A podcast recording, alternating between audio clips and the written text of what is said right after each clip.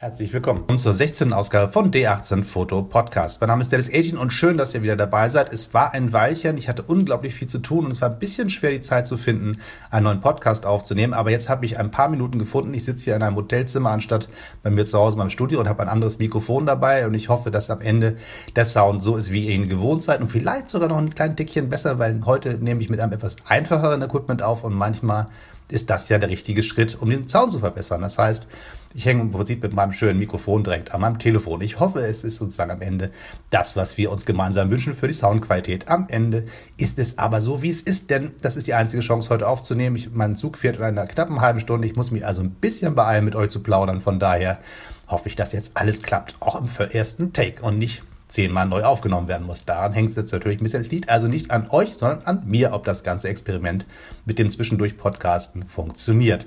So, das Thema heute nennt sich in Kurzform GAS. Das heißt G-A-S. Das ist eine kurze Form fürs englische Gear Acquisition Syndrome. Das ist übersetzt ins Deutsche so viel wie ähm, Equipment-Einkaufssyndrom. Das ist ein bisschen schräg im Deutschen, deswegen bleiben wir beim englischen Wort Gas.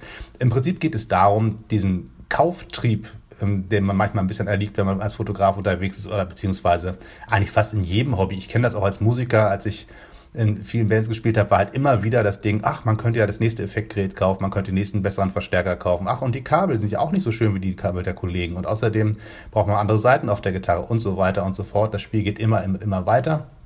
Auch als Podcaster denkt man immer schnell mal drüber nach, welches neue Mikrofon könnte mir helfen, einen besseren Podcast zu machen. Also all solche Geschichten gehören einfach so ein bisschen zum Hobby dazu. Wenn man irgendwas ein bisschen ernsthafter betreibt, dann rutscht man ganz schnell in so eine Einkaufsspirale. Und da muss ich ganz ehrlich sagen, bin ich absolut nicht frei von. Und gerade im Bereich der analogen Fotografie ist es natürlich auch so, dass all die Kameras, die früher unglaublich teuer waren, ähm, die man sich eigentlich nur erträumen konnte und sagt, na ja, vielleicht, wenn ich irgendwann mal Profi bin oder vielleicht, wenn ich ein paar Jahre spare oder Mutti und Vati noch ein zusammenlegen, dann kann ich mir doch mal eine neue Linse kaufen für meine gute Minolta. Und heutzutage ist es einfach so, dass dieses ganze Equipment, was man noch kaufen kann für äh, analoge Kameras, so günstig geworden ist und eBay quasi eine die Möglichkeit gibt, weltweit einzukaufen mit zwei, drei Klicks auf dem Telefon, dass da natürlich die Hemmschwelle und die Preisschwelle so weit gesunken ist, dass man anfängt, einfach immer dazu zu kaufen. Also ich habe jetzt mir eigentlich mal vorgenommen, mal zu zählen, wie viele Kameras ich habe, ich werde hin und wieder mal gefragt von, von äh, etwas, naja, mitleidig guckenden Freunden, sag mal, wie viele Kameras hast du denn eigentlich inzwischen? Und ich habe wirklich keine Zahl, mit der ich irgendwie arbeiten kann. Ich habe lange aufgehört zu zählen. Ich verkaufe zwischendurch auch mal wieder mal ein bisschen was, um ein bisschen Platz zu schaffen und auch ein bisschen ja, also ein bisschen Budget wieder freizuschaufeln für Neuanschaffungen. Das Ganze ist inzwischen so ein bisschen ein Rotationssystem geworden. Es gibt Sachen, die bleiben einfach da stehen und andere werden dann wieder verkauft und wieder neu gekauft.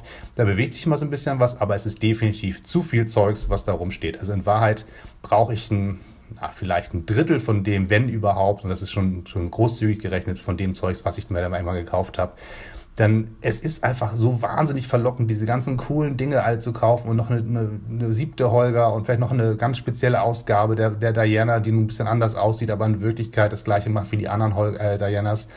Oder noch eine Linse mehr für, für meine Minolta-Kamera oder, oder, oder.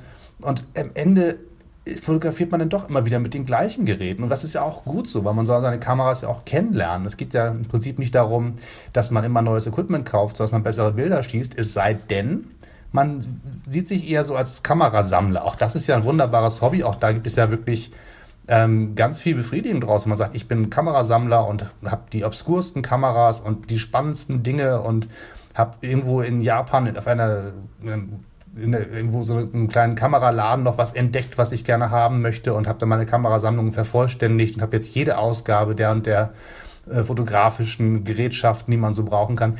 Alles schön und gut, alles ein tolles Hobby. Mein Hobby ist aber nicht Fotokameras sammeln, sondern damit fotografieren und ähm, Bilder zu machen. Das ist der eigentliche Grund, warum ich Kameras kaufe. Aber die Dinger sind einfach auch sau cool und es macht richtig Spaß, was Neues zu entdecken und aus, auszuprobieren. Wie geht denn das mit dem Ding und was macht denn das und hat es vielleicht ein paar Funktionen, die die andere Kamera nicht hatte und man verheddert sich da dann doch ganz schnell im Spieltrieb, was die Technik angeht und vergisst dabei so ein bisschen das Fotografieren. Also ich habe sogar einige Kameras zu Hause, mit denen war ich bisher noch überhaupt nicht fotografieren. Die habe ich gekauft im großen Enthusiasmus und mir vorgestellt, wie toll das damit sein muss, loszuziehen. Und dann stehen die zu Hause rum und werden gar nicht benutzt.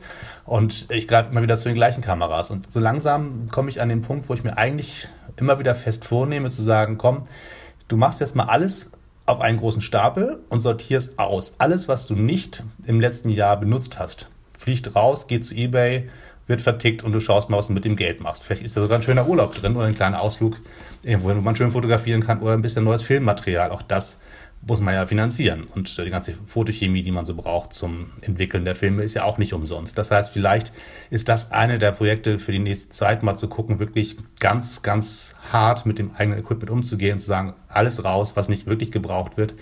Aber es fällt unglaublich schwer, weil man natürlich irgendwie auch zum einen mit einigen Geräten dann doch durchaus auch schöne Erinnerungen verbindet. Sagt, Mensch, da mit der Kamera war ich da und da unterwegs oder mit der Kamera war ich irgendwie in Las Vegas und habe dieses große, schicke Las Vegas-Schild fotografiert. Die Kamera kann ich nie wieder hergeben.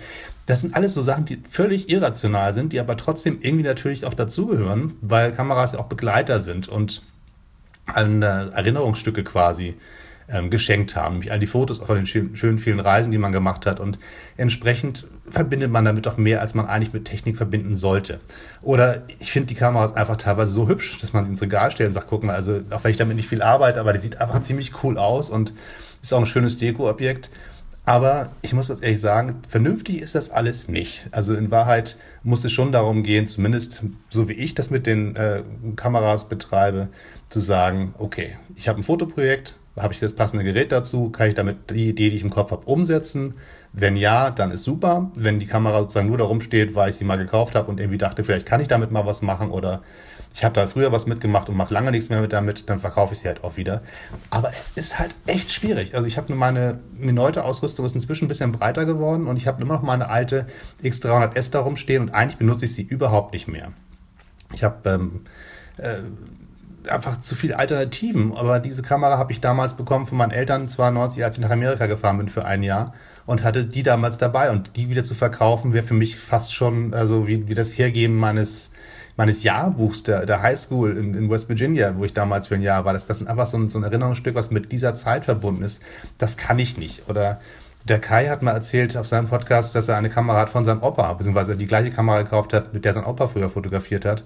Und auch so eine Kamera wieder herzugeben, ist ganz doll schwierig. Und deswegen ist das immer so eine Gratwanderung zwischen Kameras kaufen, Kameras behalten, Kameras nutzen, Kameras verkaufen, ist nicht so einfach. Also es ist ein bisschen, mich würde interessieren, wie ihr das Ganze erlebt mit, mit eurem Kaufwahn. Also jeder analoge Fotograf wird wahrscheinlich etwa jetzt genickt haben und sagen, ja, geht mir auch so.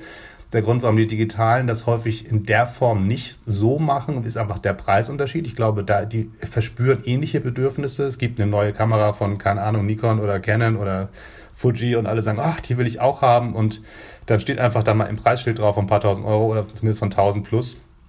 Da hält man sich natürlich dann eher mal zurück, als wenn man bei eBay sieht, Mensch, die Kamera kostet 70 Euro ähm, oder vielleicht auch nur 35. Also das sind dann so Sachen, wo man sagt, naja, okay, das geht schon noch irgendwie, aber auch das sammelt sich natürlich in Summe gewaltig und es macht eigentlich nicht wahnsinnig viel Sinn, wenn so ein, so ein Ding dann im Regal rumsteht und Staub fängt und man immer im schlechten Gewissen drauf guckt und sagt, naja, eigentlich müsste ich mal wieder losziehen mit dem Ding naja, schwieriges Ding. Also von daher, wenn ihr da eigene Erfahrungen mit habt, würde ich mich freuen, wenn ihr äh, das kommentieren würdet. Das, der einfachste Weg, das zu tun, ist bei Facebook. Da gibt es für diesen Podcast eine eigene Seite. Wenn ihr das Ding liked und da unter dem Post passend zu dem Beitrag hier einfach mal in den Kommentaren hinterlasst, wie ihr sozusagen GAS, also Gear Acquisition Syndrome, erlebt und äh, wie ihr sozusagen damit umgeht und was ihr davon haltet. Das würde mich schon sehr interessieren. Das wäre sozusagen einfach mein Wunsch an euch.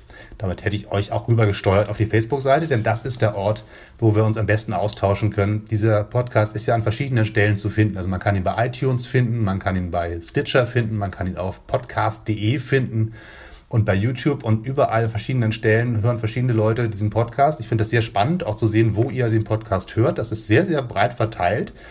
Und ähm, deswegen ist es mit der Rückmeldeschleife ein bisschen schwierig. Und am einfachsten wäre wirklich, wenn wir uns bei Facebook treffen, auf dieser Seite, da könnt ihr kommentieren und ich sehe das alles an einem Ort und kann dann auch auf euch reagieren. Das macht es ein bisschen leichter, auch mit euch ins Gespräch zu kommen. Bei YouTube ist es ja einfach, da gibt es einen Film, da unter wird kommentiert, das sehe ich, dann kann ich mich drauf beziehen, dann kann ich euch auch selber mal da Kommentare reinschreiben und mit euch ins Gespräch kommen.